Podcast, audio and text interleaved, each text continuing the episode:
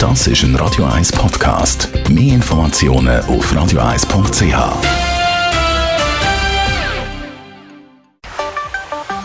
Der Finanzratgeber auf Radio 1 wird Ihnen präsentiert von der UBS.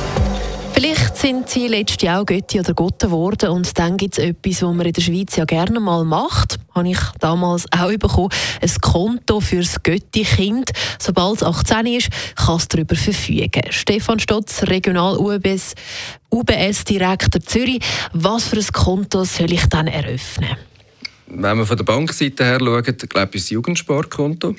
Ähm, das Jugendsparkonto ist eigentlich eine gute Basis, um über die Zeit, wenn vielleicht auch mal ein Geldgeschenk kommt oder wenn man im Batzen sparen oder das Kessel in die Bank bringen, damit man irgendwie vielleicht sich später mal einen größeren Wunsch kann erfüllen, das kann realisieren. Gibt es eine Alternative?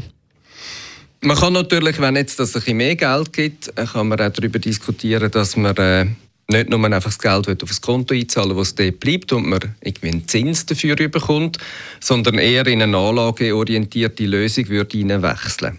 Bei den anlageorientierten Lösungen ist eine gute Alternative zum Beispiel ein Fondskonto mit einem langfristigen Anlagehorizont, wo man über die 18 Jahre bis eigentlich zur Volljährigkeit immer wieder Geld einzahlen kann, sich dort einen schönen Batzen öffnet, wo dann äh, ja, für mein Göttikind einen tollen Start gibt wenn er volljährig wird.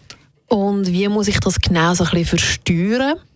Also das Konto lautet aufs Götti-Kind. Verfügungsberechtigt ist aber der Götti bis zur Erreichung von der Volljährigkeit vom Götti-Kind. Das heißt, der Götti muss natürlich auch auf der Steuererklärung angeben. Der Stefan Stotz, Regional UBS-Direktor Zürich. Das ist ein Radio 1 Podcast. Mehr Informationen auf radio1.ch.